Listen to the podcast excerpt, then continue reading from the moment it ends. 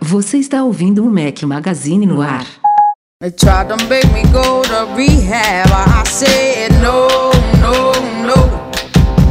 Yes, I've been black, but when I come back, mm, no, Mac Magazine, bem-vindos ao Mac Magazine no A284 ao som de Amy Winehouse. Bom dia, boa tarde, boa noite, boa madrugada a todos vocês. Fala aqui Rafael Fishman com a equipe completa hoje. Breno Mazzi, seja bem-vindo. Fala galera, eu aí de novo, hein? Ó, puta, duas semanas seguidas, daqui a pouco peço gol no Fantástico. Peço musiquinha lá no Fantástico. Pede gol, pede gol.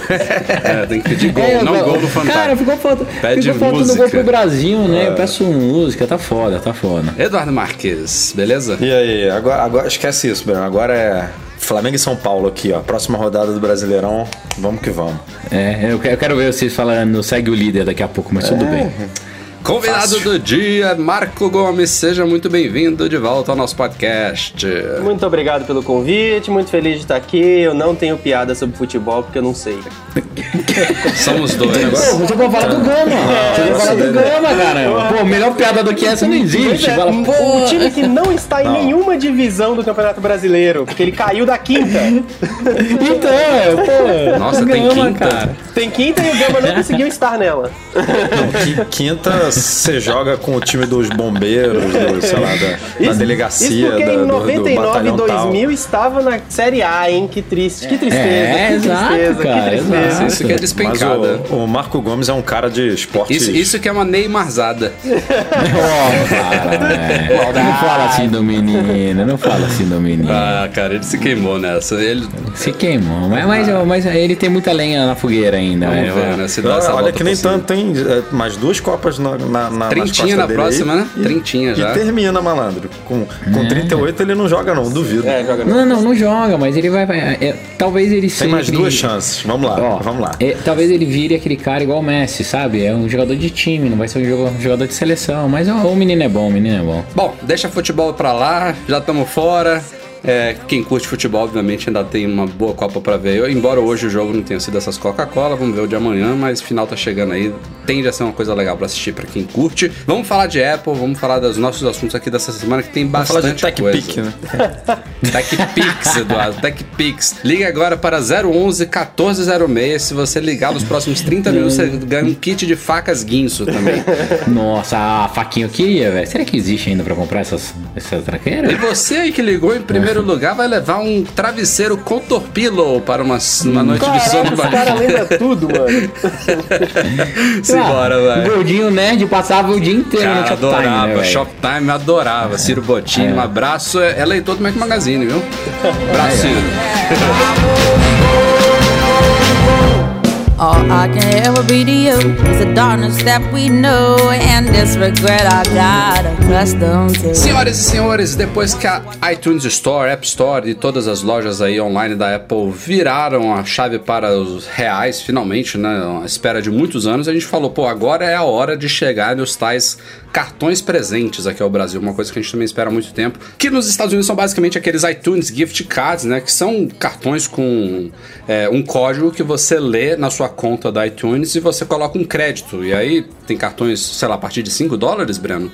A partir de 10, não sei. É, nos Estados Unidos já teve uma época que tinha de 5, agora se eu não me engano, o menor valor é 15, mas o Marco pode confirmar. O Marco que mora lá, eu acho que. Você usa a gift card lá, Marco? Não, eu uso cartão. Cartão né? mesmo, É, né? o meu, É, isso conta é mais pra bancária quem não, não, quer, não quer botar o cartão de crédito né, na- numa conta, quer, quer ficar livre de. Ou não tem o cartão de crédito, ou não, não gosta de usar cartão de crédito pra essas coisas. Aí é uma É, ótima alternativa. Começa em 5, 10, 15, vai até uns 100. É, e realmente a cultura americana tem, o, tem a coisa do gift card mais forte que no Brasil. Então as pessoas realmente compram e dão, principalmente loja, esse tipo de coisa, tem isso como brinde. Cara, às Estados vezes. Unidos, em Pô, qualquer tem gift lugar... card no Five Guys, malandro. Não, qualquer lugar que você entra tem aquele totemzinho com cartões de todos os tipos de. de é, Crédito é, de tudo, Sistema né? de assinatura, né, de membership, de créditos, de lojas, enfim. Mas o legal de, de gift cards, além da galera que realmente não gosta ou até não tem cartão de crédito, é possibilitar uma outra forma de você adquirir conteúdos online, né? Então você pode, com dinheiro, você vai, entra numa loja e compra um gift card, você não precisa usar cartão de crédito, e você pode presentear as pessoas também. É uma forma também de presente. Ó, tome um gift card de 50 dólares e é, e é um presente legal para a pessoa depois gastar como quiser.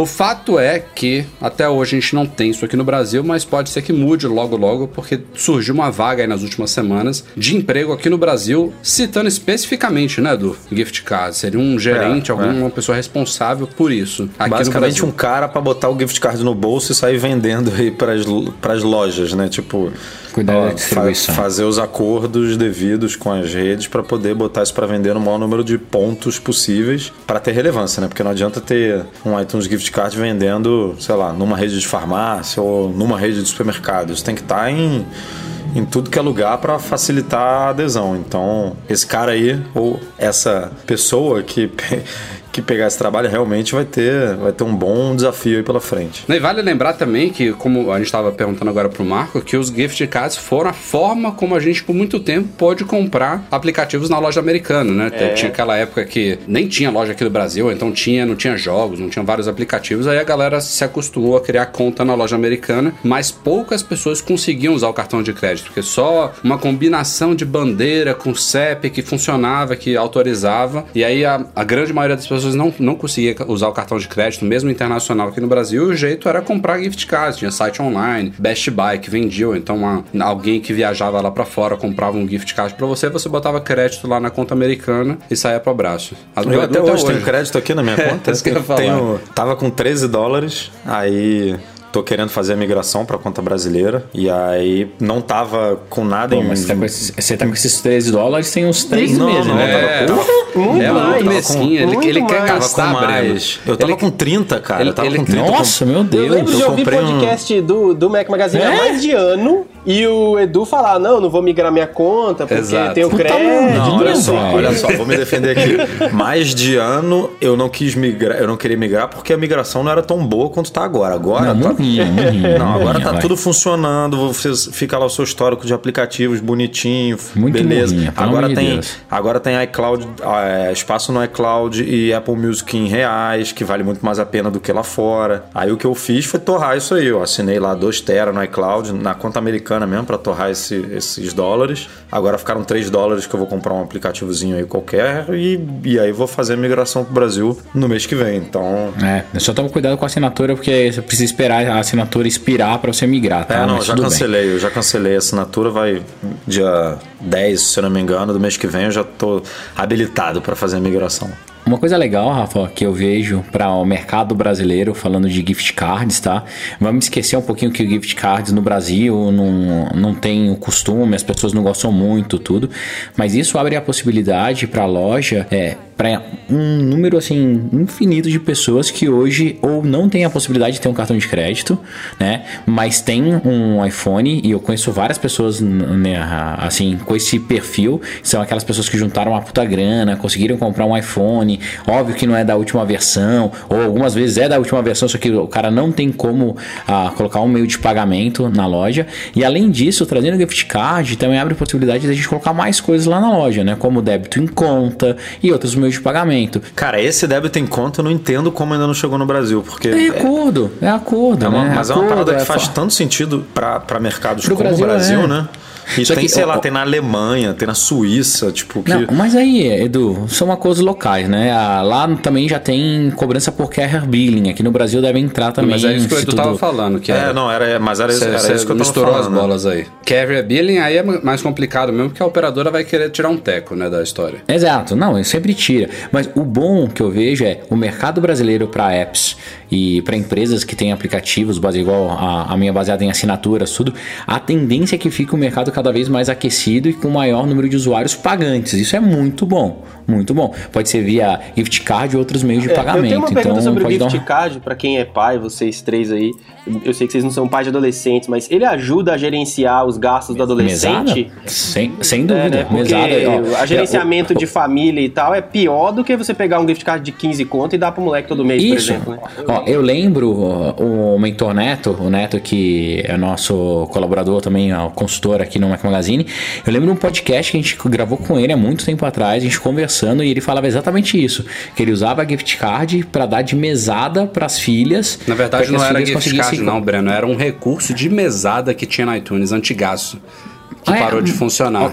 Mas, mas assim, eu acho que ele gerava um gift card, alguma coisa assim. Isso, eu o, acho que é isso. Mas o compartilhamento familiar, você não controla a compra da Controla, pessoa? mas, mas acontece igual acontece aqui em E casa. você tem uma Bruna, coisa a né? mais pra gerenciar, né, cara? Se puder comprar É. no supermercado o cartão, é mais fácil do que ficar abrindo app. Não, o problema todo, o que, que é? Se chama, pra mim, é inconveniência dos pedidos. Exemplo, eu tô trabalhando lá na, na Mobile, no meio de uma reunião, tudo. A Bruna hoje já tem a continha dela, ela já sabe ler, ela baixa as coisas e pede, né? Ela solicita lá. O que acontece? Automaticamente vem lá uma meta na notificação falando: olha, a Bruna quer comprar tal app. Isso durante o dia todo. Eu não consigo travar uma janela só que eu quero. Eu não consigo falar: olha, a Bruna só pode, Pode instalar 10 dois por mês, né? Exato, 10 por mês ou dois apps por semana. Não, não posso Fora fazer que nada disso, tem também entendeu? a parte da educação, né? Você tá dando pra criança um dinheiro pra ela aprender a Exato. gerenciar. Então isso é bom pra ela falar aprender isso. a Pra mim, pra mim isso é é muito bom. fundamental, porque daí ela pode guardar, ela pode falar, olha, só tem um 10 reais, 10 reais é pra comprar um app só por mês. É, mas Pô, isso, Se, se eu juntar pô, dois, pô, isso, Isso é uma muito coisa bom. que a Apple deveria implementar facilmente né, no, no, no compartilhamento familiar. Tipo, esse tipo de controle de que você falou, ah, cinco apps, você pode baixar cinco apps que, gratuitos ou gastar, sei lá, 15 dólares por mês, 15 reais por mês, Edu, sei lá. Tipo, eu, eu tô bem feliz com a evolução do iOS, principalmente é, agora eu tô usando o iOS 12 desde a primeira versão beta e aquele screen time, ele tem um monte de coisa dentro dele que se a Apple quiser transformar em produtos, dá pra fazer coisas do caralho, assim, coisas muito legais mesmo, tá?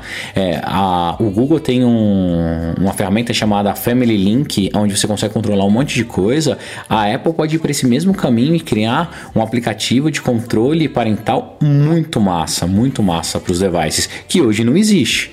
Hoje você só consegue limitar né, coisas localmente. Você fala assim: ah, não pode instalar app, não pode entrar no YouTube, não pode entrar nessas coisas. Só que é muito precário. Então, eu acredito que nas próximas versões do iOS, tanto o 12 quanto o 13, a gente vai ver essa parte de gestão e controle familiar muito presente nos iOS. Muito presente. Falando do, do recurso aí que você comentou do, do controle de tempo, é, para quem ainda não tá no iOS 12 quiser usar no 11, tem o app Moment, que é muito bom e faz uma coisa bem, bem similar. Inclusive, ele é. Aparentemente, o iOS 12 se inspirou bem. Eu tô acompanhando de perto essa coisa da, do uso de smartphone, vício e tal. E, e o app Moment é de um, de um designer que, que virou ativista contra o vício em, em, em, em dispositivo eletrônico e recomendo, conheçam. Moment.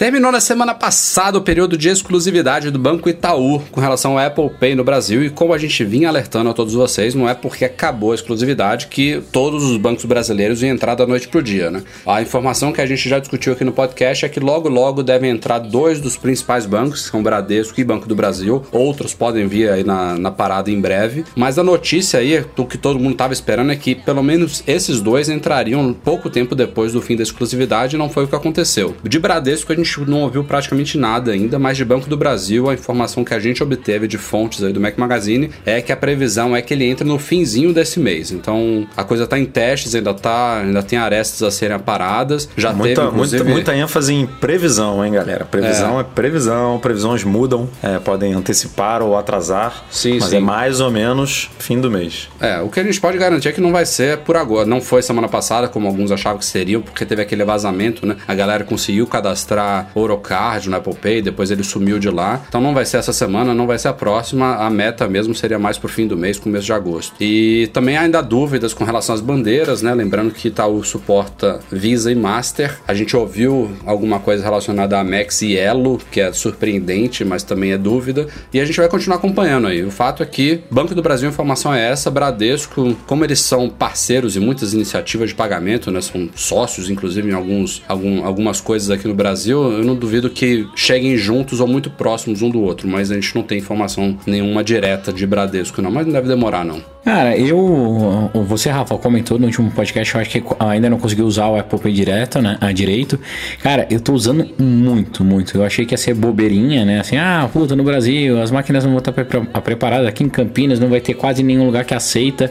Cara, eu uso bastante ele e na minha viagem pra Rússia, assim, eu usei em 100% dos, dos lugares. Eu fiquei encantado como a Rússia tá preparada, tanto para contactless, né? Que é aquele cartão já com NFC, como pro Apple Pay, cara, e qualquer outro tipo, meio de pagamento através de NFC. Funciona assim perfeito. Desde o ônibus que eu conseguia pagar, ele colocava lá o valor, eu encostava, pagava, até supermercadinho, é, farmácia. Puta, funcionou super legal. Eu tenho o Apple Pay do meu cartão americano, né? Vocês sabem se no Brasil, aqui no Brasil, eu tô no Brasil nesse, nesse momento, nesses dias, uhum. vocês sabem se eu consigo usar o Apple Pay do cartão americano nas máquinas aqui? Consegue. Consegue, Consegue ele vai te cobrar em real e faz o câmbio. Eu usei Apple Pay por muito muito tempo no Brasil assim. Quando, quando eu não tinha, eu tinha minha continha lá no Benfica, Benfica América e no Els Fargo e usava direto. Tinha até um aplicativo antigo que fazia um cartão virtual chamado Boom. Ele deve existir ainda, que é, é Reino Unido. Um, londrino, isso, é. é. Londrino, Banco Londrino, que você criava, ele gerava lá 5 libras de crédito e a galera ficava usando aqui no Brasil. Ah, tá. então, Vou tentar usar um dia, porque eu nunca usei aqui, porque uma vez eu fui, eu perguntei num, num café de um amigo que eu vou sempre, e ele falou, cara, Pra gente é pior no sentido de operação, porque eu tenho que pegar a máquina, selecionar na máquina Isso, que é Apple Pay e tal. Então acaba demorando mais, não, não é tão prático. É melhor eu pegar o seu cartão e passar, fica mais rápido. é, é porque aqui a galera, fa a galera aqui faz num esquema diferente, né? Tipo, se você pegar é, o, a maquininha na mão, o, o que deveria ser feito é pegar a maquininha e aí começar a fazer a operação, digitar o valor, é, crédito, à vista, não sei o quê. Aí quando você botar isso tudo, a maquininha fala lá, insira o cartão ou aproxime o cartão. E aí você vai e bota. Aqui não, a galera já pega e já bota o cartão. É, a primeira coisa que, que faz é botar o cartão. Aí começa a botar o valor e tal. E aí, Mas é que algumas máquinas exigiam isso mesmo, Edu. Agora que tá mudando é. esse sisteminha. O, o, isso que eu ia falar. Como que funcionava? Antigamente existia um problema de clonagem de cartão de crédito no Brasil. Vocês, vocês lembram? Era um dos países que mais acontecia isso. Existe, não, né? não, melhorou, melhorou. É, é que melhorou absurdamente porque a gente parou o de usar tarja magnética. O é. que, que acontecia? Na tarja magnética, você primeiro digitava o valor, fazia esse mesmo procedimento que é o procedimento global, tá? E daí você passava o cartão para efetuar a compra. Para que isso não acontecesse, para que as pessoas fossem educadas a, a, inserir o chip, o que, que as operadoras ah, de maquininha fizeram? Trava-se isso e a operação só começa após você colocar o chip. Então você coloca o chip e faz a operação. Então foi para diminuir o número de fraudes que tinham. Cara, eu lembrei não agora daquelas máquinas, parece um scanner de mão que é, tinha um papel você colocava carbono. papelzinho, né? E clac, clac. Então é, isso vem, cara, culturalmente, né? O Brasil passou, eu acho que, vai, vamos colocar uns 10 anos fazendo esse processo. Então, a tendência é que mude para o novo processo que é digital valor, crédito à vista, vai demorar um pouquinho, mas aí o nosso papel como é, ele adopter de tecnologia é ensinar a galerinha do café, do posto de gasolina, tudo quanto é lugar que eu vou, eu nem falo de Apple Pay, né? nada disso que a galera não sabe. Eu falo assim, ah, eu quero pagar com o celular. Isso, ah, eu também. Eu não sei. Então, ah, calma aí, deixa eu te ensinar. E daí você vai educando. Esses dias mesmo no posto de gasolina que eu abasteço, os caras estão com uma maquininha nova que eu nem sei qual é o, a marca, muito legalzinha, uma branquinha, bem pequenininha. Depois que eu ensinei pro cara, ele falou, pô, a maioria das pessoas aqui agora estão pagando com o celular. Eu falei, ah, é, tanto Samsung quanto Apple, funciona. Eu, pô, que legal. O cara fica super feliz, porque para ele facilita o trabalho também.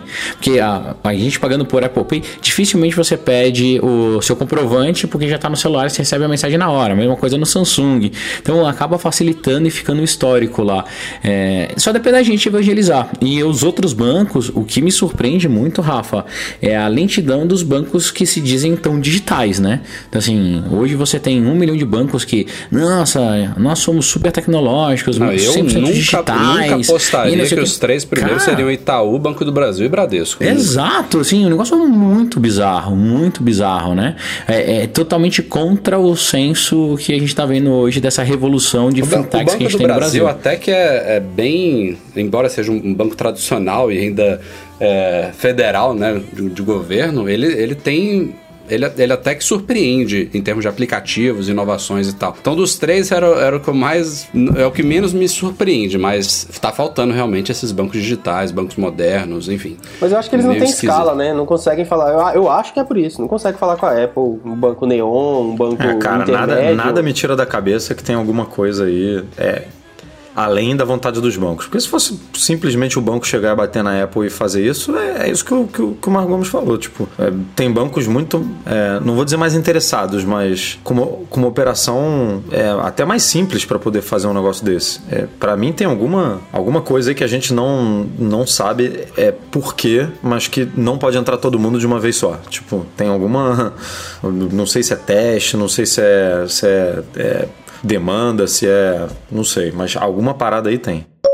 Vamos falar de Brasil ainda. Essa é uma notícia, na Copa verdade, do é mais Mundo, um... não. Copa do Mundo, não. De Apple Brasil. Ah, na verdade, então tá é mais um alerta do que uma notícia. É, vocês acompanharam nos últimos meses aí que a Apple homologou o Apple Watch Series 3 com celular. E ela homologou, inclusive, o modelo americano, que gerou uma certa dúvida na época, porque a gente já sabia que o modelo americano não tem a frequência do 4G brasileiro. Não só a frequência, mas também tem um negócio de banda, de não sei o que diferente. Enfim, a gente já sabia que o modelo americano, com ou sem homologação da Anatel, que é uma mera formalidade burocrática, não... a Anatel não precisa fazer nada pro aparelho se ele for compatível com a rede brasileira para ele funcionar aqui. A gente já sabia que o americano não funcionaria. Então, por que, que ela homologou, né? E aí a especulação, a coisa mais óbvia do porquê disso era para Apple Brasil poder oferecer suporte para quem comprar nos Estados Unidos, que é uma coisa muito comum, principalmente entre brasileiros, né? E a informação que a gente confirmou já com múltiplos centros de serviço autorizados aqui, fontes do Mac Magazine, é que não. Atualmente, quem compra um Apple Watch Series 3 com celular, o modelo GPS é outra história. O modelo com celular com a Digital Crown vermelhinha lá,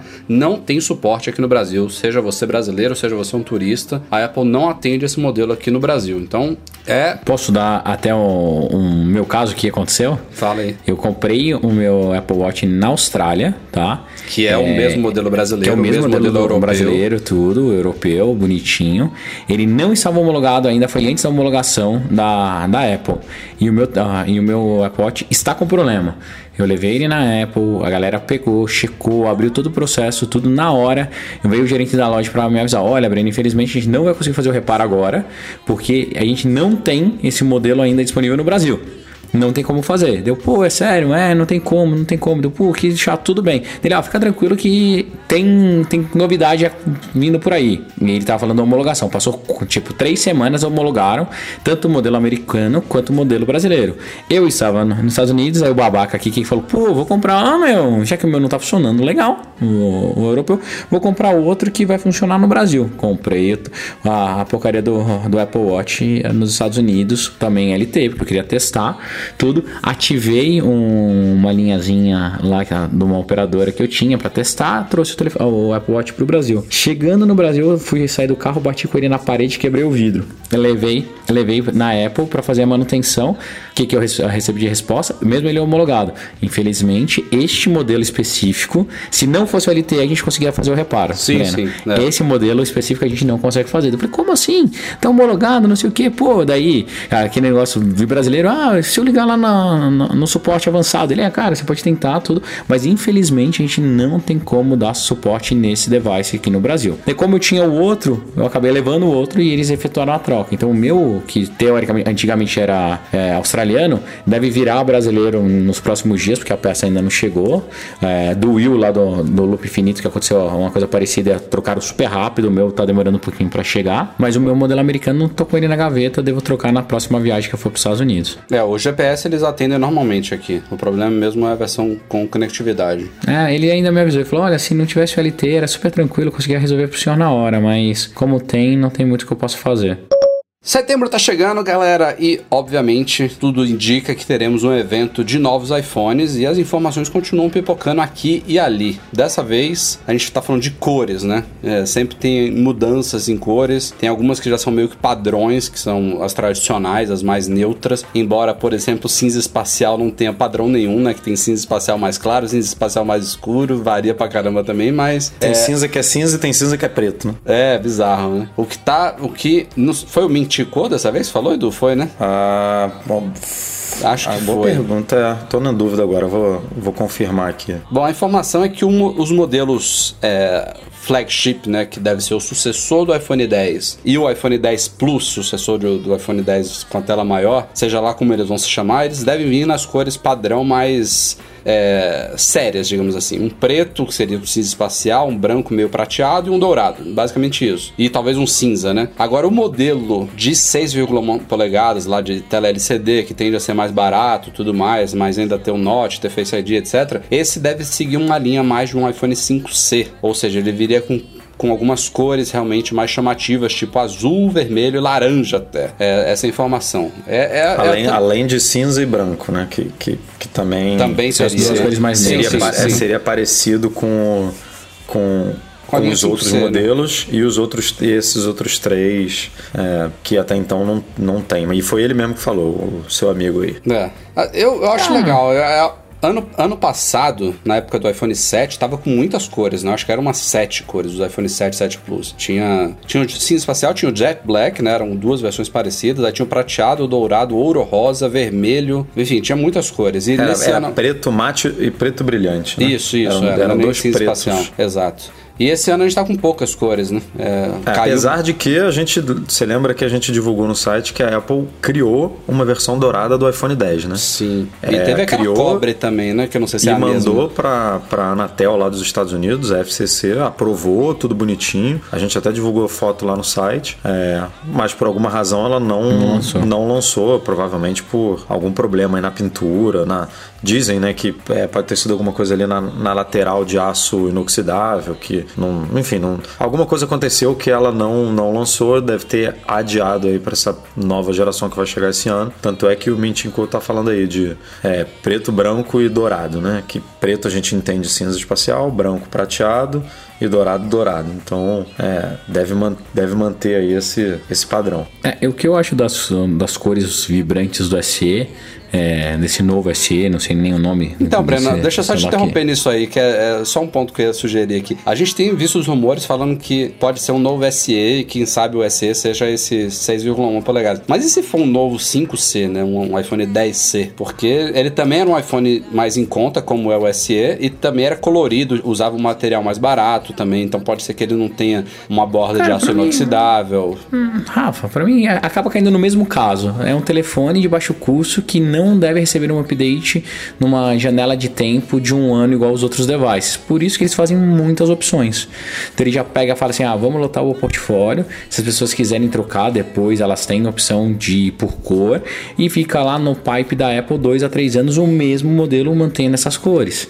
Então essa é, teoricamente, seria o refresh dele, sabe? Ele já lançou tudo de uma vez, com um monte de device colorido lá, e eles não dão tanta update igual eles fazem no, na linha de frente deles. Então, só, pra, só, só por isso, para mim, justifica essa variedade de cor tão grande, entendeu? Esse negócio de, ah, vamos atender um mercado mais jovem, porque é um pouco mais barato, acho balela. É uma forma de deixar ele sempre novo, né? Porque é, você pode escolher por temporadas as cores que você vai atualizar e ele consegue trabalhar com uma janela aí maior de tempo, de dois anos, três. E você, Marco, vê ainda muito telefone colorido lá nos Estados Unidos? Lá em Nova York? Não, cara.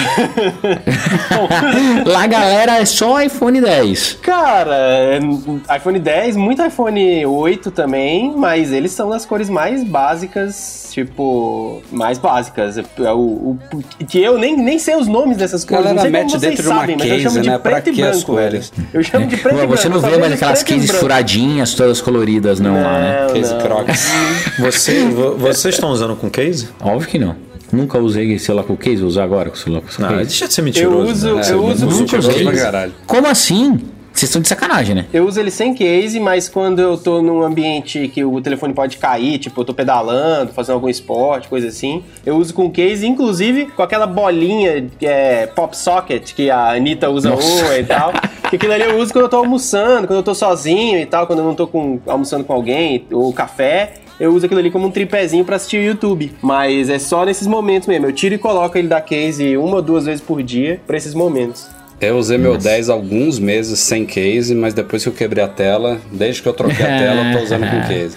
Não, cara, eu não consigo usar sei lá, com Agora case. o né? meu está aqui na minha mão sem case, mas ele fica pior de segurar, sabia? Com a- aquele acho, negocinho também pop socket é bom demais, cara, porque a mão dói, minha mão dói eu segurando ele tempo demais assistindo o YouTube, usando um jogo, alguma coisa assim, sem a, sem a case, Imagina sem o pop iPhone socket, é ruim. 10 Plus, né? Como é que Nossa vai senhora. Cara, essa é uma outra discussão. Por que, que eles vão lançar um telefone com uma tela tão grande? Tá tão bom esse, cara. Tá tão Olha, bom. voltando ao assunto, eu apoio fortemente. Eu usava um iPhone SE até esses dias, porque eu prefiro o telefone pequeno, mesmo com a tela pequena e tal. Não vai ser pequeno. Então, se, se viesse um telefone um pouco menor, é, eu adoraria. Como eu gostaria de ter um telefone menor de novo, cara. Eu não gosto desse É, telefone desse que tamanho. se fosse até com uma tela dobrável, né? Não coisa assim, pequenininho, porra. Ah, eu gostaria de ter um telefone menor do que ele é hoje, cara. E olha que eu tenho um iPhone Ah, 10, que a cara, tela é grande em relação ao fator, né? Tá, tamanho dele, tamanho da tela, mas eu preferia que ele fosse menor. Como eu gostava do meu iPhonezinho SE, eu tenho um- o telefone do trabalho é um iPhone SE, e quando Ah, eu eu, pego ele eu acho tão melhor. Ah, eu, eu tô achando esquisito já quando eu pego um Não é desses. porque você não põe o celular no bolso pra pedalar, cara. Pedalar com o celular no bolso é uma bosta, é uma bosta. Pra que usar o celular? É, não, Compra um Apple Watch LTE e sai sem celular. Ah, não, Não, impossível. Eu vou não, ficar não é a quatro mesma horas na coisa. rua sem É- meu é celular, isso. velho. Tá É isso, é isso que a Apple quer, né? Que você compre o iPhone pra isso, o Apple Watch pra aquilo, o iPad pra aquilo, o Mac pra aquilo, e aí você. Uma coisa que eu discordo um pouquinho de você, diferentes. Marco. Uma coisa que eu discordo de você, é, eu acho que o telefone o SE, o tamanho do SE, ele é legal, tudo. Só que hoje em dia, pela quantidade de informação que a gente consome e por causa dos apps que usam muito mais imagem, ele fica pouco funcional. É verdade, ele dá mais é trabalho verdade. para consumo de informação. Então, infelizmente, para mim, aquilo é um telefone Mas do o, você passado. não acha que um telefone do tamanho do SE, com tela nele inteiro, ia ficar com a tela do tamanho do iPhone 8, basicamente? Ó, Ah, eu cara, adoraria. me faz tá? um iPhone 10, porra, tamanho perfeito. Pra, pra mim, né? Óbvio. O Marco Uhum. Gomes tava falando que pra ele podia ser um pouco menor. Pô, tamanho perfeito, cabe no bolso, tranquilo, pe- pegado ali com uma mão. Aí, meu irmão, me bota um teclado que tem du- duas aberrações ali no canto inferior que ocupa metade da tela. É, aquilo ali é, É uma isso, merda porra, também, cara. né? Não, é, aquilo não dá pra entender Até até, hoje. hoje. porque eles fizeram. é, não dá pra Pera entender. aí, gente, vocês estão falando do quê? E o teclado. Da- daquela parte inferior. Parte O inferior teclado do teclado. iPhone 10, cara, É. que, O que espaço botaram- vazio? É, isso, pô, é, isso é ocupou um, espaço. é um, uma- um Cabe duas um fileiras de insulto. tela, de tecla. Isso é um insulto, É, cara. duas fileiras de tecla ali. ali, ali pra mim fica nítido que eles iam fazer alguma coisa relacionada a, a apps, alguma coisa que eles queriam usar aquele espaço e não andou, entendeu? E é um design meio torto, ainda não tá mal acabado. Porque até posição de dedão. Porra, você tira quase um dedo do teclado entendeu? se você resolver aquilo ali que ganha de tela, né? Ganha. Enfim, é, é, pra mim isso foi bizarro. E não vai mudar no iOS 12, né? Concordo com o Marco que ele falou que se fosse do mesmo tamanho do iPhone a, a 5 lá, com 100% tela, seria um. Cara, eu posso te garantir que eu pensaria duas vezes. Não sei se eu iria para esse ou pro 10. Porque eu, para mim, hoje é o tamanho perfeito de telefone. É, dificilmente eu vou pegar o tela de ping-pong de novo. O não ser problema é que a Apple um vai negócio- difer- exatamente, É, a Apple com vai medo, diferenciar pelo Botar a terceira medo disso. câmera nele. Vai né? botar Ai, três que merda, lentes, cara, vai não botar não, faz sei o quê, e aí a gente que, Entendeu? Que gosta dessas palhaçadas vai, vai tudo. A lente é o que me chamou. Eu só comprei o iPhone 10 por causa da fotografia, né? Eu gosto muito de foto e, putz, é, faz uma. Ah, imagina, vai diferença meter uma absurda. terceira lente monocromática ali, fotos alucinantes de noite, aí você vai falar, porra. Preciso. É, o que, Pô, daí você sabe que eu vou vou acabar pegar, fazendo, né? Daí eu vou comprar um com desculpa que é pra Ana, daí eu começo a testar, daí eu falo, pô, é, vale a pena Ah, sofrer. cara, eu, eu vou ficar muito chateado, porque esse tamanho, eu não, não faço questão de um menor do que o atual, não. Pra mim tá, tá ótimo. Não, esse tamanho é muito legal, mas também Rafa, acho. se tivesse a opção da- de um pouquinho menor, é, acho que ficaria mais confortável. Mas esse, hoje, já resolveu a minha vida, cara. Eu- Vocês lembram como eu xingava o Plus, né? Eu amava, era uma relação de amor e ódio. Todo dia eu amava o telefone, mas xingava ele, porque eu odiava quando ele virava em portrait lá, eu odiava aquela navegação dele em portrait. É, Os ícones mexiam, tudo, ficava uma bosta, ficava muito puto. Eu locava a tela, toda vez que eu locava a tela, eu- o app ia usar, eu tinha que deslocar. É, Era um inferno na minha vida. Não conseguia Eu usar o telefone com uma mão a só. tela. Olha, olha, olha que, que, que a palavra, que palavra bonita. É, a rotação daquela desgraça. Eu não conseguia usar o telefone com uma mão só. Me dava muita dor de cabeça, cara. Não, o iPhone Plus É. eu acho ele uma aberração até hoje. Eu não sei como as pessoas usam essa bosta. Ele é, ele é, ele é desajeitado, cara. Você olha pra ele, ele é um ama. aparelho desajeitado. Não, mas você já viu que louco? Falando de tamanho de tela assim, as pessoas que usam mesmo, tem uma galera que ama, é apaixonada. Eu vi um, amigos meus não comprando o 10 para continuar com o 8 Ué. Plus. Mas que sentido há nisso? A tela não é muito próximo do O tamanho? Marcos Mendes, pô, o Marcos Mendes adora o, o É 8. próximo, mas ainda é maior. o do- 8 É, Plus, né? né? Quer dizer. A do Plus. E ele, ele, ele funciona, como o Breno falou, em modo portrait. Então é tipo um mini iPad mesmo, o iPhone É uma Plus. aberração. É uma aberração. É um Um phablet. fa é. phabletzinho. O, o iPhone Puta, eu 10 acho não é um muito phablet. zoado. É, era bom, eu só gostava disso por, um, por uma coisa, que no MM Tour lá a gente pega o. é, bota o telefone pra carregar e aí bota o. Conseguia botar o, o telefone de cabeça pra baixo, assim no Waze, né? No copinho ali do, do, do, do, do carro. Caralho, Eduardo. Igual o iPad. Ah, eu não funciona como. Ah, cara, eu sempre esqueço, falar, velho. Não, é Para. sério. Eu sempre Forçação esqueço de de levar barra, o, velho. Eu sempre Nossa. esqueço de levar o, air- o airframe na viagem. Mas isso é E aí- realmente um motivo. Não tem motivo pro iPhone não funcionar de cabeça pra baixo, né, cara? É. O Waze funciona do iPhone 10. Não funciona. Tenta. Funciona, O. Maps eu tenho certeza Tenta- que não tenta funciona. aí agora, o Google Rafael Maps Fischer. eu não uso o Aí. Waze. O Google Maps não funciona de cabeça Teste pra em baixo, o que é um absurdo completo. Porque não faz o menor Waze, Não sentido. tô falando, não tô falando no modo paisagem, tô falando de cabeça rapaz, baixo. Não funciona, não. Não funciona, tô te falando. Funciona. Não faz o menor sentido, nenhum sentido, porque. Que esquisito, sabe, tipo, cara. Esquisito. É, pô.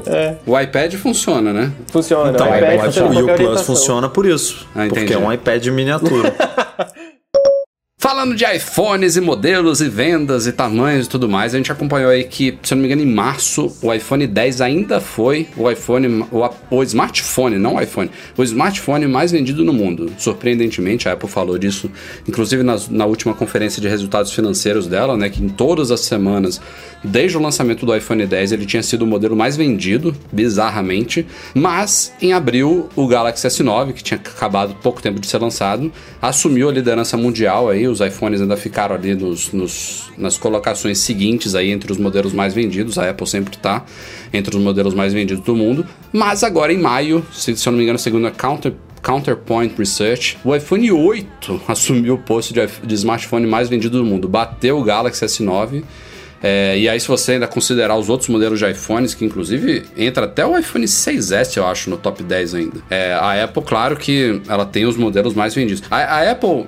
Como ela é a única fabricante de iPhone, é a única representante do iOS, ela, ela consegue não só ter os aparelhos mais vendidos, como dominar nos lucros. A gente sabe que a Samsung é a única outra empresa que tem um pouquinho de lucro no segmento de smartphones, mas é óbvio que se você pegar o mercado como um todo de Samsung, LG, Huawei, Vivo, Oppo, todas as chinesas aí e companhia limitada, contra a Apple ela não tem, não tem competição, né? o Android domina no mundo, mas é, os aparelhos individuais a Apple sempre está entre os mais vendidos e aí agora, logo depois do lançamento do S9, o iPhone 8 assumiu aí, curiosamente. Não sei se teve a ver com o Product Red, né? Não sei se ele tem uma representatividade tão grande assim de vendas, o modelo vermelho recém-lançado, mas tá aí. Cara, mas esse Red esse ano ficou especialmente bonito, né? Eu quando.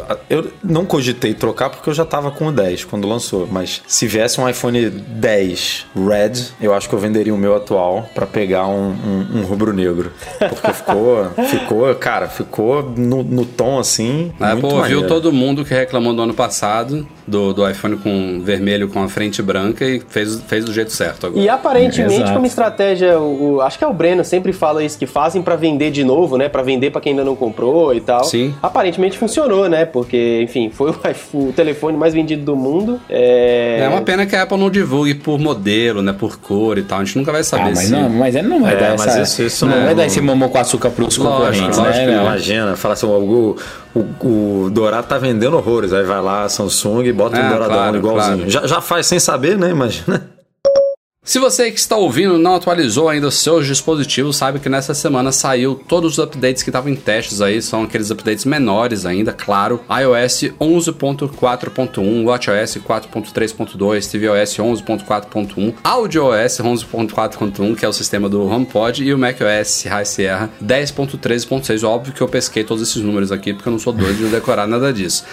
Mas, é, claro que não teve grandes novidades, mas tem algumas coisinhas pontuais aqui que vale, da gente, vale a gente destacar. Começando pela mais rapidinha.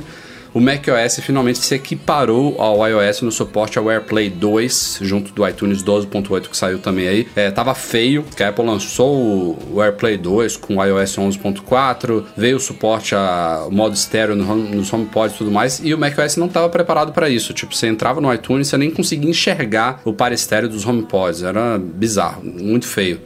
E agora eles corrigiram isso, agora tá um suporte decente, já testei aqui, tá uma maravilha. E o, iOS 11.4.1, esse sim traz uma coisa importante em termos de segurança, que é a, a suposta proteção que a Apple está trazendo para aquelas ferramentas de desbloqueio e invasão, como a Grey Key da Grey Shift. O que, que a Apple fez? Isso aqui vai dar pano para manga aqui no podcast.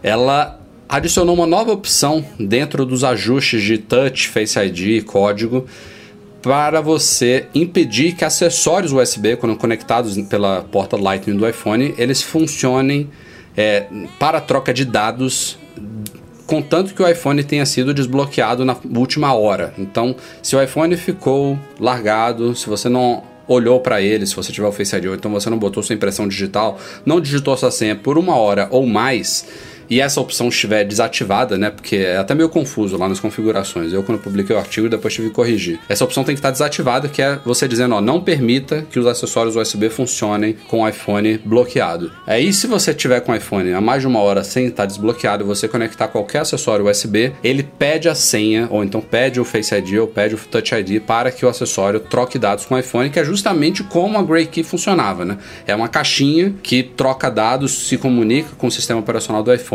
e consegue fazer testes de senha por força bruta, é, milhões de combinações por minuto, enfim. Era justamente essa vulnerabilidade que ela explorava e a Apple espera ter fechado com isso aí, mas a gente já já vai falar que ainda não está perfeito. Mas diante dessa, desse cenário exposto aqui, principalmente Marco, que é um pouquinho da sua área, o que vocês acham da forma como ela corrigiu o problema?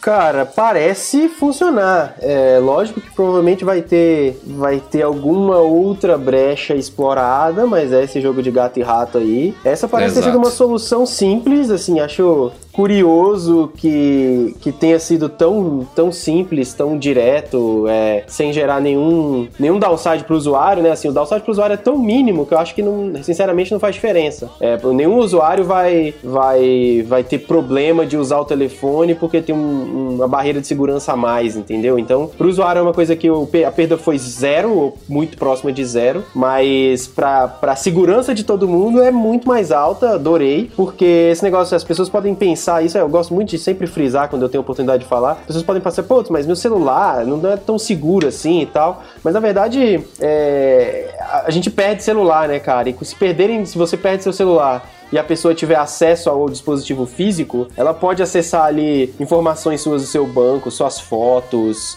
é, e-mail e etc. E aí, mas putz, será que isso acontece? Eu já tive na minha empresa, na empresa que eu vendi, um executivo uma vez teve um, um laptop, MacBook Pro, roubado lá para 2012, se eu não me engano, é, ou 2013, início de 2013, é, o MacBook Pro roubado no hotel em Miami.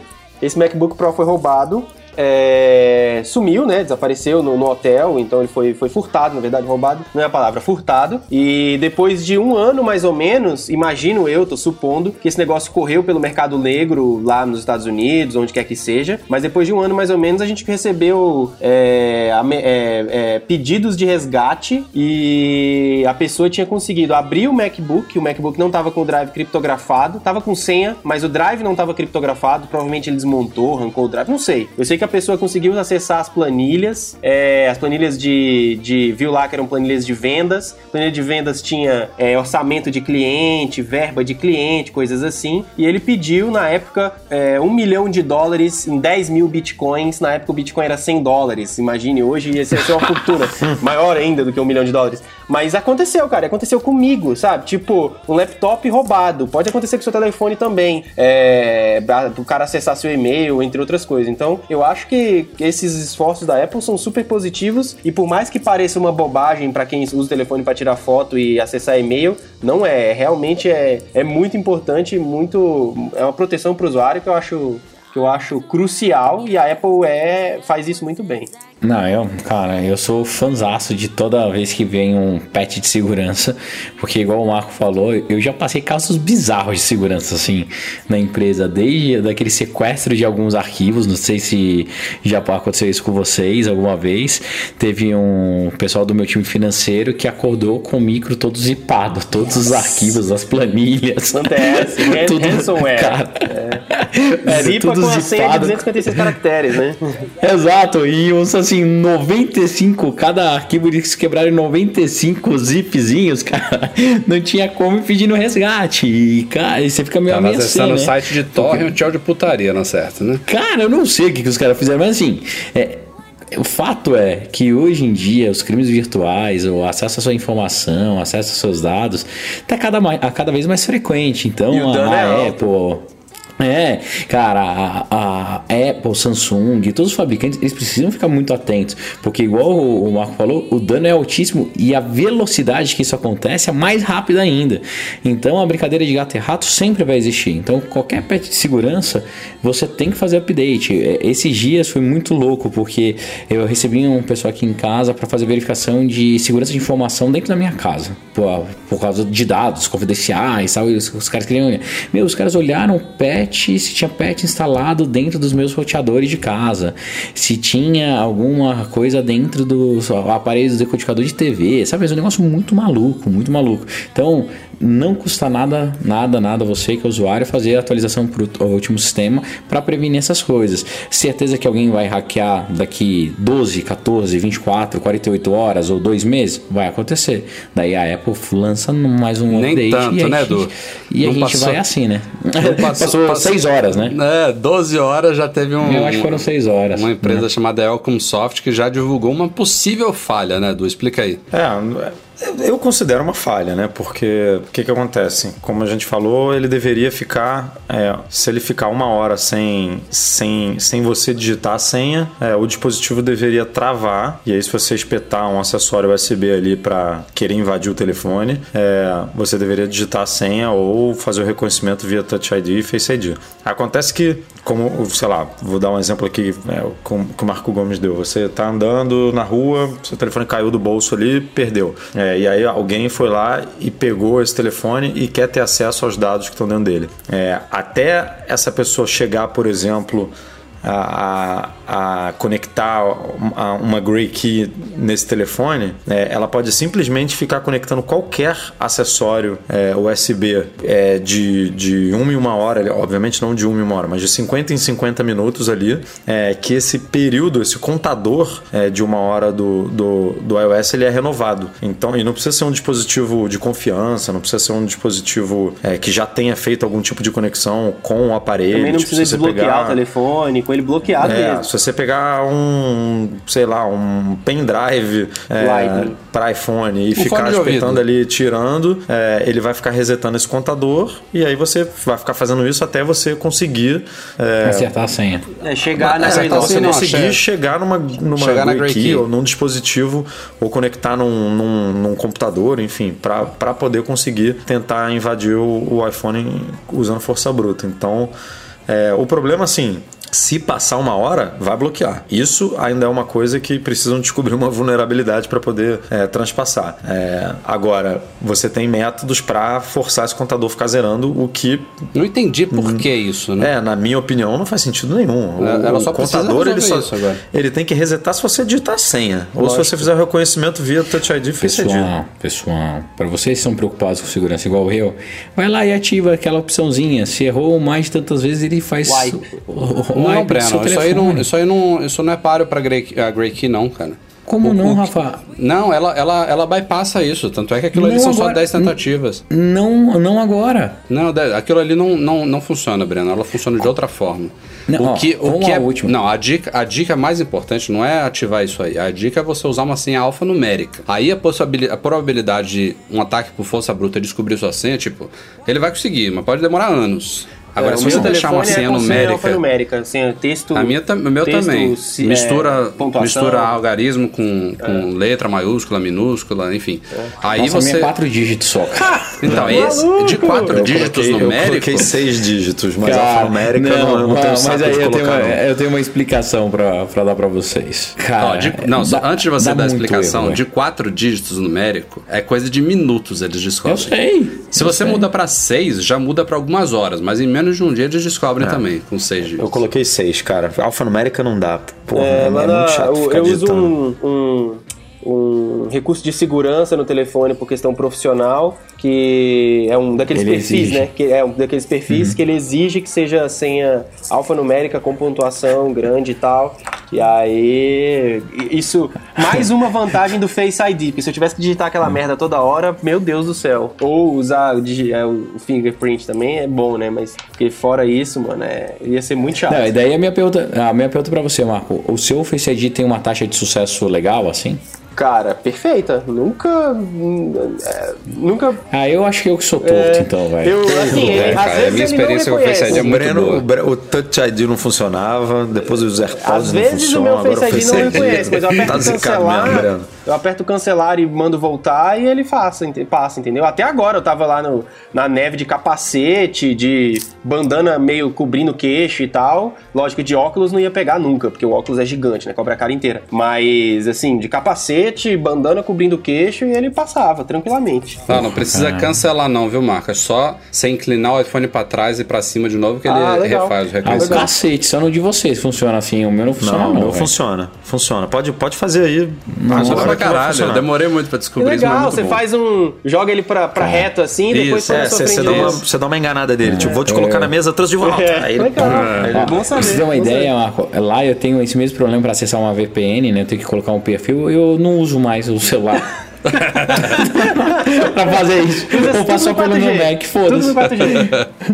Não, eu vou, vou tentar, vou tentar fazer isso, vou recadastrar meu rosto, vou ver. Nossa. Porque, cara, eu acho que é, é gordofobia, cara. A Apple tem algum problema com gordo. Nossa. Então o Face ID não funciona direito, o AirPod pula da orelha, é gordofobia isso, cara. E só pra deixar claro, o caso lá do roubo do laptop, a gente e do roubo dos dados e da chantagem, a gente não pagou nada, a gente foi na polícia e deu tudo certo, os dados nunca vazaram. Só pra ficar bem claro aí que a gente não negocia com terrorista. Ótimo. Pintou hoje informações trazidas pelo BGR, o famoso Boy Genius Report, que a Apple teria firmado um acordo milionário com a Agile Bits, a criadora do One Password, é, famoso software de gerenciamento de senhas e dados pessoais, é, usado por todos estes que vos falam aqui no podcast. É, inclusive é o aplicativo favorito do Marco Gomes. Aplicativo de trolling do Jovem Nerd em direção a mim, tudo bem. O acordo, na verdade, diz respeito ao seguinte: o- não é nada oficial, obviamente. Tem o artigo teve muita cara de que foi um vazamento de alguém lá da Gilebits mesmo, não teria por que vir da Apple isso. E o que diz é que a Apple negociou com eles, provavelmente algum preço especial aí, para fornecer licenças, inclusive licença familiar, né, que dá direito a cinco pessoas usarem numa família, do OnePassword para todos os mais de 120 mil funcionários da Apple no mundo todo. Então, ela meio que reconheceu aí, deu um aval aí de certificação, ó, esse aplicativo é bom pra caralho. Quero que todo mundo Falou, use. meu, meu, meu chaves do iCloud não é páreo. É, para, Isso é muito louco, né? para o One Password. Os caras têm um mas não, não- não dá pra mundo. comparar, não dá pra comparar. Outro, outro dia um cara veio me perguntar exatamente isso. Caras, por que, que vocês usam o OnePassword se tem o Chaves do iCloud? Eu perguntei, cara, por que, que você usa o Photoshop e não pré-visualização do Mac? tipo, não, não, dá- não dá, não dá pra comparar. É, muito diferente. É, e, e tem gente que o pré-visualização é suficiente.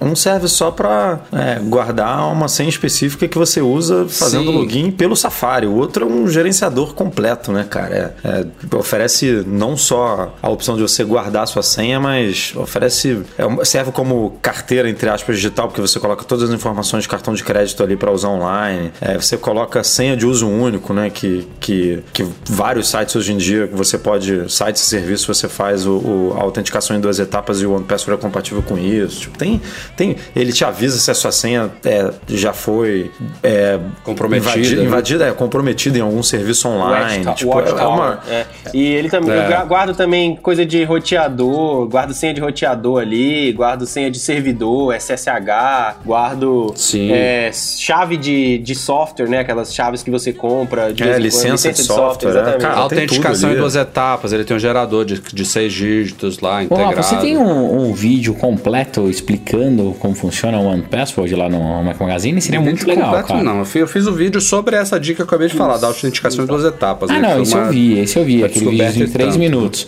Esse é um app, cara, que é, você faria um bem para a nação, explicando ele direitinho como funciona, como vocês usam, tudo. Porque de verdade, todo mundo acha que salvar a senha no Safari tá seguro, cara, né? E para eu explicar para as pessoas que não, aquilo lá é a maior cagada. Aquele autoformulário, tanto do Chrome quanto do, do Safari que salva a senha, não, eu tenho um pânico daquilo. Não, isso aí, o do Ele Chrome, especialmente, não sei como é que é o do. Safari. O do Chrome, se você se o, se o computador está logado, você pode ir nas preferências do Chrome e você E consegue ver as senhas em, em texto Plain plano. text, É em plain text, é, muito louco. É, em plain text. Ah, surreal Texto plano, isso. né?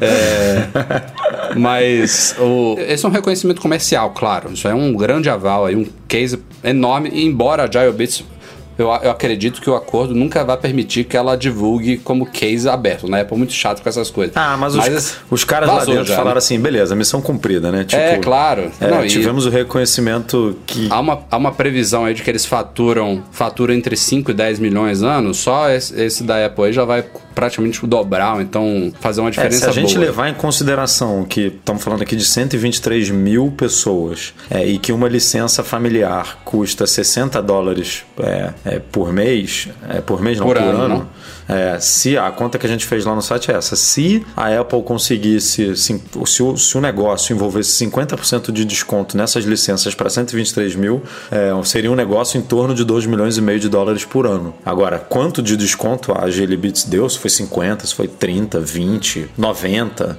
isso a gente não sabe. Não, e o que eu ia falar, o, a que- Apple- o bizarro é que deu- a empresa teve que mudar toda, né? Tipo, de uma hora para outra entrando basicamente mais de 100 mil pessoas é, no seu serviço, você tem que criar toda uma estrutura, né? Que a Apple exigiu é, de ter os artigos de suporte do OnePassword traduzido para idiomas que eles não tinham suporte antes. É, você ser um, um chamado de, atendi, de um, um atendimento de suporte ser respondido em até 4 horas, coisa que é, provavelmente eles não faziam antes. E aí tiveram que contratar uma, uma empresa terceira para poder ajudar nisso, porque é, um contrato com a Apple não é brincadeira, né? É, não, e o que, eu, eu- que eu lembrei também é que teve outro aval muito forte da Apple pro One Password que tá vindo no iOS 12, né? Finalmente ele vai realmente se integrar, não só ao One Password, mas a outros gerenciadores de senhas similares, é, de uma forma quase tão nativa ou tão nativa quanto chaves do iCloud, né? Então você vai estar lá no formuláriozinho do Safari e você vai poder também, com um toque, preencher um campo de login e senha do One Password, tal como você fazia com as chaves do iCloud. Isso é uma API nova aí que tá vindo do, no iOS 12 e que a GileBits já falou que vai, vai, vai se integrar, já mostrou uma No demo, iOS enfim. 11 você tem que tocar ali naquele ícone de compartilhamento. É, abrir. nada a ver, né? né? É, nada não, é, não é nada intuitivo, né?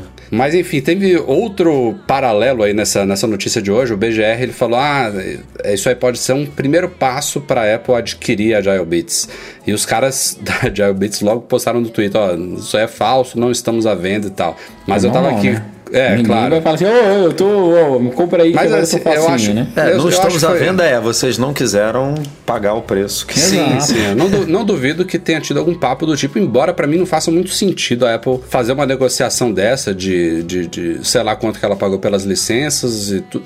Enfim, se ela quisesse comprar, comprava, então não tinha que negociar pra entregar Médio, pros empregados. Não, comprava e comprava. E aí quem usa Android ia sofrer, né? Porque provavelmente ia ser um serviço incorporado pro, pro iOS, Windows pro também. macOS e ia ficar de É, fora, mas né, o- esse rumor aí da venda também, os caras, quem escreveu o texto parece não ter muita noção de valor, valuation de startup, porque o cara falou que era de dois a três vezes receita, que ia dar até 30 milhões de dólares. Não faz o menor sentido o OnePassword valer 30 milhões de dólares no máximo. Nenhum sentido, tipo, nenhum. É, um, um software com a quantidade de usuários que tem, com a marca que tem, com, com, com um deal desse na mão, com a Apple, entre tantos usuários ativos aí, é, vale muito, muito mais, assim, múltiplas vezes mais do que 30 milhões de dólares. E essa estimativa aí de 30 milhões de dólares de valor máximo é uma viagem absurda para baixo, né? Um chute para baixo de quem escreveu. Não faz sentido nenhum. Enfim, por enquanto o acordo é esse, continua independente. Só que se isso eu tenho um comentário sobre isso, porque agora com esse com essa notícia da Apple usando e tal, eu tenho medo que piore a situação para nós usuários, porque basicamente todos os hackers black hat do mundo vão, vão querer, querer atacar, exatamente. Aí isso pode piorar nossa situação, né?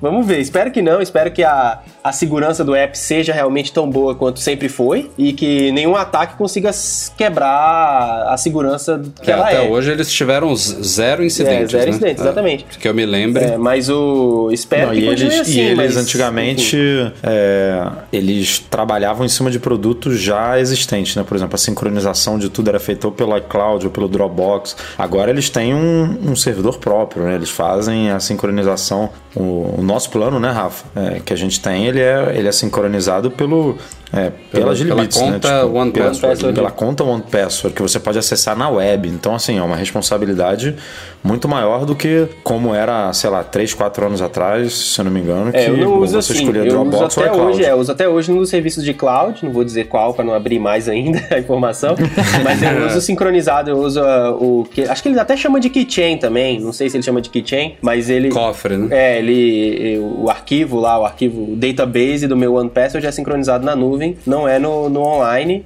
porque, enfim, eu prefiro assim, achei que era, achei que era melhor manter assim. Oh, o mundo está mudando e a Apple acabou de promover um, um, um recém um, um, cara recém-contratado que veio inclusive do Google a um novo cargo, um, um, cargo que nunca, nunca foi ocupado antes na Apple porque é uma coisa moderna. Ela agora tem um chefe de aprendizado de máquina e de estratégias de inteligência artificial ocupado pelo John Gianandrea. Acho que é assim que falou sobre o nome dele. E o cara tem um background forte. Ele foi contratado pela Apple, se não me engano, em abril, né, do Isso, abril. É, é, no comecinho de abril, é, para assumir inicialmente assuntos relacionados a Siri, que dizem respeito também a ele nessa, nesse novo cargo. É, a, então, a, a Siri, Siri, só, só para explicar, tava com o EdQ, né, quando a Siri nasceu, Isso. que era um serviço de internet. Aí, numa reorganização interna, passou para o Craig Frederick, que é o chefão de software, e aí agora tá onde deveria estar, né? Exato. que é com inteligência artificial, aprendizado Será que agora agora vai? Será que agora vai? Cara, o, o, cara tem um, um, um, histórico que tanto. Um cara, eu, eu, acho que pode fazer a diferença nessa, nessa história aí, viu? Ele já. Não, eu ó, acho ele... ótimo. A, a, a, partir do momento que a Apple ela cria uma estrutura só para isso, é nítido que teremos foco em melhorar nossa inteligência artificial e entregar muitos serviços em breve. Então, dedos cruzados. Quem sabe eles não o conseguem curioso... fazer. Né? O curioso é que é um cara que estava oito anos no Google, que tem um. Não estou discutindo aqui o, a qualidade do, da inteligência artificial e do, e do aprendizado de máquina do Google, porque a gente sabe que é muito superior ao que a Apple oferece hoje, mas é uma cultura completamente diferente da Apple, né, em termos de privacidade, de. É um choque cultural muito grande, então vai ser interessante ver como que ele vai. É, como é que ele vai conseguir. Até que ponto a Apple vai ceder, até que ponto ele vai conseguir implementar as coisas dele. Tipo, eu, eu espero que não seja uma contratação daquelas que em seis meses, oito meses, um ano, a gente vê que o cara não conseguiu. Tipo, Mas, Edu, eu acho que foi, foi bem pensado nisso. A Apple, ela aprendeu. É, um, o caso emblemático foi o cara que precedeu a Angela, né, no, na, chefia lá das lojas, que era aquele cara da rede britânica, até esqueci o nome lá da, da, é, da varejista Dixon, britânica. Sei lá, era alguma coisa. É, é ele, ele era uma, ele, uma Best Buy londrina, né? Uma Best Buy inglesa, assim, tipo. É, ele não foi uma Best trazido... Buy, que a Best Buy ainda tem um, acho que um, um, um, nível melhor do que essa, essa rede dele que ele comandava. Enfim, né? o fato é que ele foi contratado e no dia seguinte ele estava lá na página de liderança como vice-presidente de varejo e não, não funcionou e saiu. Nesse caso, você vê que a Apple contratou o cara no começo de abril. Então passou abril, foi bem no começo de abril. Abril inteiro, maio inteiro, junho inteiro e agora é começo de julho. Então eles já tiveram uns três meses intensivos para entender se a coisa teria uma, uma, liga, eu acho, né? Só agora que eles oficializaram o novo cargo dele. Então, Pode ser que não dê certo, pode, sem dúvida nenhuma, mas eh, você viu que eles já, já mudaram um pouquinho o modus operandi. aí. Mas, cara, faz tempo que a Apple não erra assim, né? É, ela, ela aprendeu, parece. viu? É, então, faz tempo. Eu acho que é- De- Depende da área. A gente, assim, áreas novas é sempre um pouco complicado, né? A gente viu, por exemplo, Teve uma Apple mulher Car, que saiu Apple do Car, Google, muita gente Apple, entrando e pro saindo. É, Apple teve Car teve uns três aí que, ah, entrou pra liderar, saiu, entrou pra liderar, saiu. Agora nos serviços de streaming, a gente já viu uns três caras também chegando e por divergência de não sei o que saindo. É, é difícil, a gente vê a Apple errando onde, onde ela já tem um, um know-how e um histórico muito grande, né? E ela, ela sabe onde pisar, sabe, sabe mais ou menos o caminho ali. É, carro autônomo, aprendizado de máquina e serviços de streaming são, são áreas muito novas, né, para Apple. Então, é, o, aprendizado de máquina e inteligência artificial está um pouco mais encaminhado, que a Apple já está nessa há um tempo e, e de- decidiu trilhar um caminho, né, seja ele é, por questões envolvendo marketing, discurso comercial, não importa, o que importa é que a Apple tá, tá seguindo uma diretriz ali, ela tá seguindo uma, um caminho que é diferente do Google e esse cara veio do, do caminho completamente diferente. Então tô curioso para ver aí como que vai evoluir e como é que as coisas vão melhorar seguindo essa, é, essa diretriz que a Apple escolheu. Né?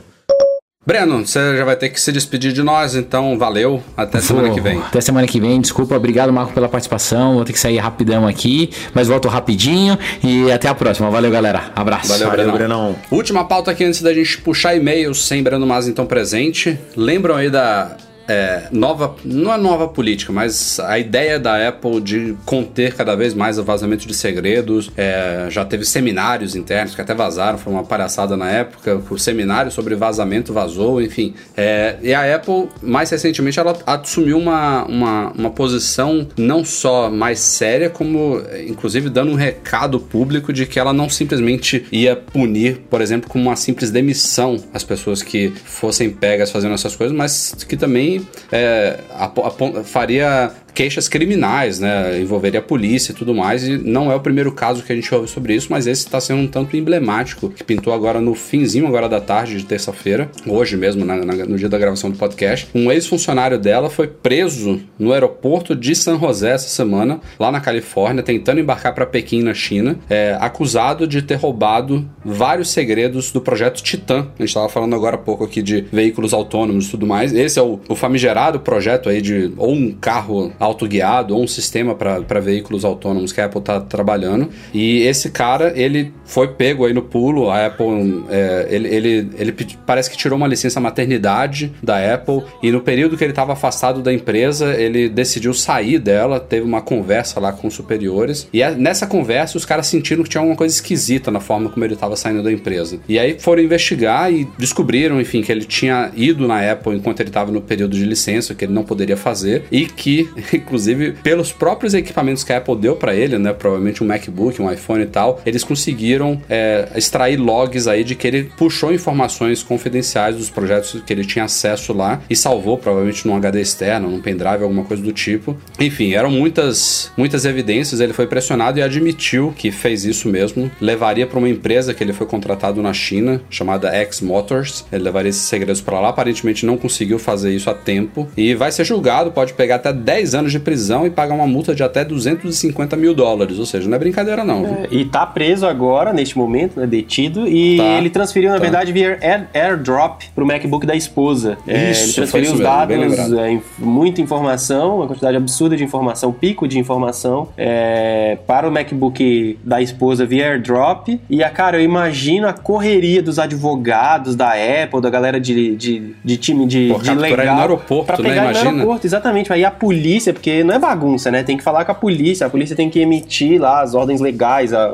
a justiça tem que emitir as ordens legais necessárias dentro da justiça da Califórnia e tal. Nem sei se é federal, se é Califórnia, enfim, o que quer que seja. Mas, assim, deve ter sido uma correria pra pegar esse cara no aeroporto, viu?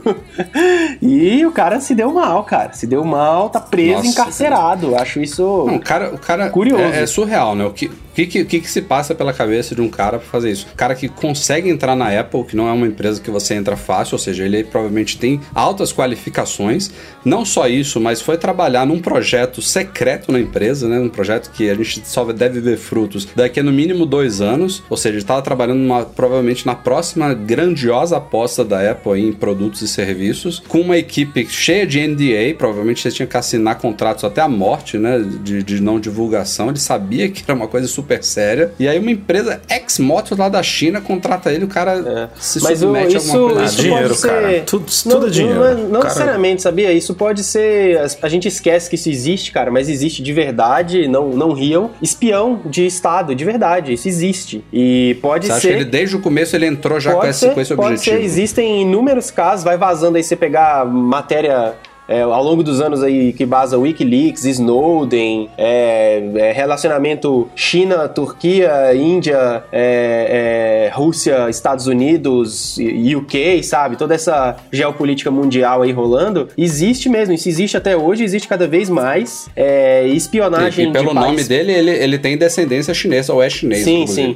Então faz um pouquinho de sentido. É, es- espionagem existe muito e não é só pra derrubar o Estado. A gente às vezes acha que espionagem é só pra derrubar o presidente, sabe? Não, tem muita espionagem comercial de interesse do Estado, entendeu? O Estado, por exemplo, a China quer ser mais forte que os Estados Unidos, então ela injeta um monte de espião na- no mercado americano pro- pros segredos voltarem pra China e fortalecer as empresas chinesas. E os Estados Unidos fazem a mesma coisa. Não se esqueçam que a- o governo americano, na gestão Obama, espionou não só a caixa de e-mails pessoal da Dilma, como coisas da Petrobras, pra poder as empresas americanas competirem com a Petrobras melhor, entendeu? E isso não é inventado, isso tem documento oficial vazado que realmente espionaram a Petrobras, entendeu? E não era pra derrubar o Estado brasileiro, não, era simplesmente pra empresa americana competir melhor com a empresa brasileira com base em informações de que a gente chama de espionagem e que o outro lado chama de inteligência, né? Então assim, eu não tô falando que esse cara é longe disso, mas é, Claro, existe essa claro. possibilidade, entendeu? Existe essa possibilidade e aí, mano, quando o cara é, é recrutado pra esse tipo de coisa, ele sabe que ele pode ir preso, faz, faz parte.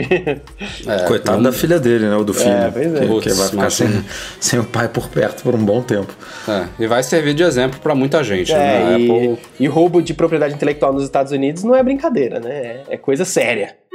Chegamos então a e-mails enviados para noar.macmagazine.com.br, começando com dois referentes ao programa de substituição de teclado dos MacBooks e MacBooks Pro que a gente discutiu no último podcast. O primeiro é de um ouvinte que pediu para permanecer anônimo aqui, é basicamente um relato aí do que, que ele acha que aconteceu. Eu vou ler aqui rapidamente. Ele tem uma opinião sobre o que pode ter acontecido para a Apple finalmente assumir esse problema dos teclados de MacBook Pro. É, ele disse que quando um problema começa a virar epidêmico, é comum que a empresa tente empurrar esse problema epidêmico para seus fornecedores e fabricantes de equipamentos. Então, é, estou- ele diz que estou querendo dizer que não duvido nada que a Apple de alguma, alguma maneira conseguiu, com muito custo, por isso essa demora, empurrar o problema dos teclados para a fabricante, a montadora né, do mecanismo. Que é comum que empresas grandes tentem provar que o seu projeto é perfeito e que qualquer problema que esteja acontecendo foi devido a alguma falha no processo de montagem ou no processo de fabricação do componente. Sendo assim, empurra-se o, pro- o problema para o fornecedor fabricante e eles ar- arcam com- ou com todos ou com parte dos custos de trocas e reparos. E aí que nesse caso pode ser que o problema seja mesmo na fabricação do componente ou no processo de montagem final, mas a gente nunca vai saber ao certo. Que ele tem outras empresas que já, já tiveram esse tipo de situação e que foi isso que aconteceu. Eu realmente não sei se é o caso. Acho que é, a Apple realmente quis inventar moda aí com esse novo mecanismo borboleta né, dos teclados, que já tá na segunda geração e ainda mostra-se bem falho. É claramente um design dela, né? Ela promoveu muito isso na Keynote, ó, desenvolvendo Não, os tá lá estampado no site dela. É, mais As informações mais do teclado do, do mecanismo borboleta. Exato. discurso de venda. Eu não, eu não sei.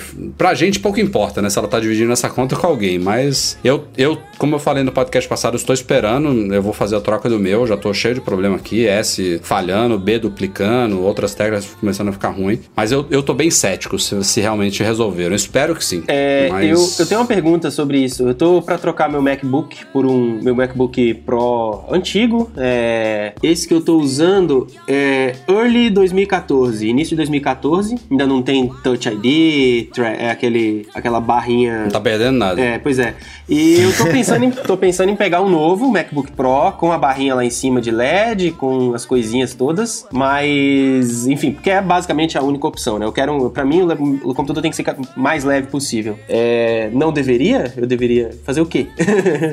Espera eu, sair um eu novo esperaria. aí. Eu esperaria. Espera, né? É. Primeiro porque tá pra sair um novo em algum É outubro, em é, algum momento. Já não- era não pra ter uma- saído, né? A expectativa era na WWDC. É, até que tem um, tem um atraso aí da Intel, né? Enfim, tem, tem que lidar com os, com os problemas dos fornecedores também, mas já era para ter saído. E a probabilidade é que não venha só melhorias tipo, de processamento, de, de GPU e quem sabe um armazenamento maior, mais suporte à memória e tal, mas que venha com melhorias no teclado também. Não, não necessariamente uma terceira geração do mecanismo borboleta, mas que, sei lá, mudem alguma coisa no projeto para ele ficar Porque melhor. tá né? realmente Porque hoje em dia- insustentável, né? Os teclados estão quebrando muito, muito. Não, não é tem muita gente com generalizado, problema, cara. mas... Mas... tem muita gente com problema, É, muito. Eu já, já é a terceira vez já. Você, terceira vez, o Michel teve. Ó, só na- só no, no- no nosso mundinho aqui. Michel teve problema, Breno teve problema. É. que mais? Eu coloquei Apple Care no meu MacBook Pro principalmente por causa do teclado, porque não tinha esse recall antes, né? O recall ele pega gente que tá fora da garantia até 4 anos da data de compra. Mas eu já comprei pensando nisso. Então eu esperarei, esperarei. Enfim, é, espera um pouquinho. O segundo e-mail aqui do Kleber Canedo também diz respeito a isso. Ele disse que pela segunda, ó, mais um, pela segunda vez levou um MacBook Pro de 15 para reparo. Na primeira era a letra K que tava falhando, trocaram o Mac inteiro. Na segunda, ah, na, na primeira o Mac tava na garantia, na verdade. Ele ficou, ele ficou 30 dias aguardando a Top Case chegar. Depois de 30 dias reivindicou direito à substituição. A Apple aceitou e fizeram a troca do Mac. Faz sentido isso aí. Mas que depois de algum tempo começou a apresentar problemas na barra de espaço, que é outra também epidêmica. Eu nunca tive problema na barra de espaço, mas tem muita gente que tem. E é tão bizarro esse, esse design da tecla que não dá pra você tirar a barra de espaço sem quebrar ela. Se você for na iFixit, os caras especialistas eles vão quebrar a tecla. É bizarro. É, mas nesse, nesse segundo caso, a, a garantia do Mac do Kleber já estava vencida e ele viu o problema, ele esperou um pouquinho o, o problema ficar mais, mais sério no Mac dele, viu o programa de reparo e levou lá na Apple Morumbi, que o técnico do Genius Bar é, queria substituir apenas a tecla com defeito, a gente ouviu isso, né, Du? Dessa É. possibilidade, no caso dele era só barra de espaço, E o levou aí o Mac mo- pra dentro. mostra que não tem mudança no projeto, né? Exato, isso aí é um forte indicativo pra mim de que não tem mudança. Mas enfim, levaram o Mac lá pra dentro e 15 minutos depois voltaram com a tecla substituída. O Kleber disse que o serviço ficou uma porcaria, que, quis, que quiseram empurrar pra ele do jeito que estava, ele não aceitou, levou pra lá, compararam com o MacBook novo e aí finalmente aceitaram a reclamação de que não tava decente e aceitaram tu substituir o top case inteiro, né? Que top case não é só o teclado inteiro, né? É- A Apple, aí agora é ela que se lasque nessa história toda, porque é ela que lançou o programa de recall, mas quem tava se lascando antes era eu, né? Que tinha que pagar E ela mais que fez o mil. projeto assim, né? É, o projeto é aquela a parte de alumínio toda em volta do teclado e tudo que tá colado embaixo dela. Então tem o teclado, tem o trackpad e tem a bateria. Então é, um- é uma peça só. Nossa. E ela tem que trocar isso tudo As caixas por de causa som de também, Tem, tem, tem, tem os conectores também, não tem? A caixa de O- som acho que não.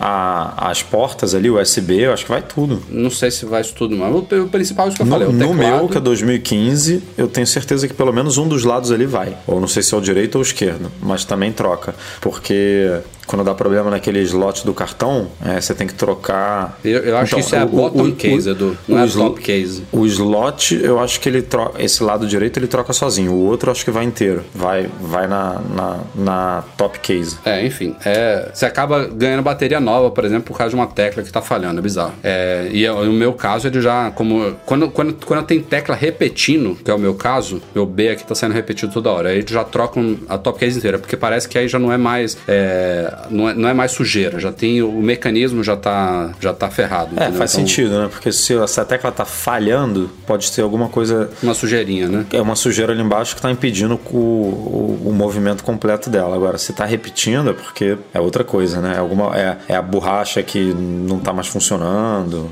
Enfim, é, aí o negócio é mais embaixo mesmo. Fechando aqui os e-mails, o Marcos Ferreira, ele disse que também tem um MacBook Pro, que trabalha com muita planilha, janelas no Excel, e gostaria de saber se tem uma maneira de padronizar o tamanho da janela quando ele abre um arquivo do Excel. Porque ele abre às vezes 10 planilhas, cada um abre de um tamanho em algum lugar da tela. Eu tenho esse problema com o Excel mesmo. Tem algumas planilhas poucas que eu, que eu abro aqui que não importa se eu mexo nela, salvo de um jeito, que é o, é o normal, né, do Mac. Você posiciona a janela no, em qualquer aplicativo no Mac. Você posiciona de um jeito, num tamanho, numa posição, e você espera que na próxima vez que você volte a ela, ela esteja do lugar que você deixou. Mas no Excel, especialmente, eu tenho esse problema também, por isso até que eu selecionei esse e-mail aqui, porque não é só com ele. É, não, acho que é um bug mesmo do, do aplicativo. Microsoft não, não... Apple, por mais que eles tentem, hum. não. difícil, difícil. O Outlook, por exemplo, no, no macOS é uma bosta. E às vezes você tem que usar como. Lógico que eu não uso ele por, por opção, né? É profissional o negócio. E é uma bosta. Excel também, enfim. É... Ah, ah. Eu, eu, eu tava um, um tempo atrás numa, numa, numa jornada de testar clientes de e-mail. Eu né? vi sua matéria hoje. Spark. Eu vi. É.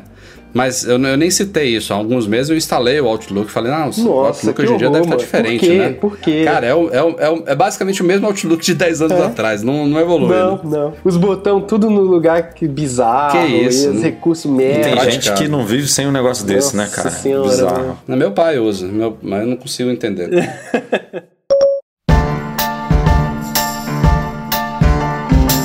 Galera, a gente vai ficando por aqui. Este foi o Mac Magazine no ar 284. Começando agradecendo a participação especial de Marco Gomes. Valeu, Marcão. Valeu, valeu pelo convite. Muito obrigado, fico muito feliz. E me sigam no Instagram, Marco Gomes, é onde tem fotos legais e espero que vocês gostem E muita polêmica boa. Sigam No lá. Instagram acho que não, tem mais, agora tem mais no Twitter. No Twitter, então. Vai, arroba Marco Gomes no Twitter, bem polêmica. Valeu pelo convite, No, no. LinkedIn também. É, pois é. Valeu pelo convite. Sejam patrões, como eu sou patrão também. Mesmo que vocês sejam Boa. murrinhas, como eu sou murrinha. Mão de vaca. É, Não, não existe, não existe murrinha. Não existe. Isso aí, Qualquer contribuição isso aí é história pra boi contribuição. dormir, rapaz. é isso aí.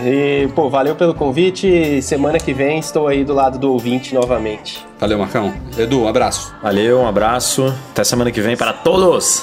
Este podcast é um oferecimento dos patrões Platinum Go Imports.com.br Macs a preços justos no Brasil e monetize a solução definitiva de pagamentos online. Como o Marco Gomes falou, fica nosso agradecimento à galera do Patreon, especialmente os patrões Ouro, Beto Chagas, Braulio Nienal, Lincoln Júnior, Leonardo Fialho e Lucas Garibe. Grande abraço, Eduardo Garcia, nosso editor de sempre, a todos vocês. Nos vemos na semana que vem com mais um podcast. Um abraço, tchau, tchau.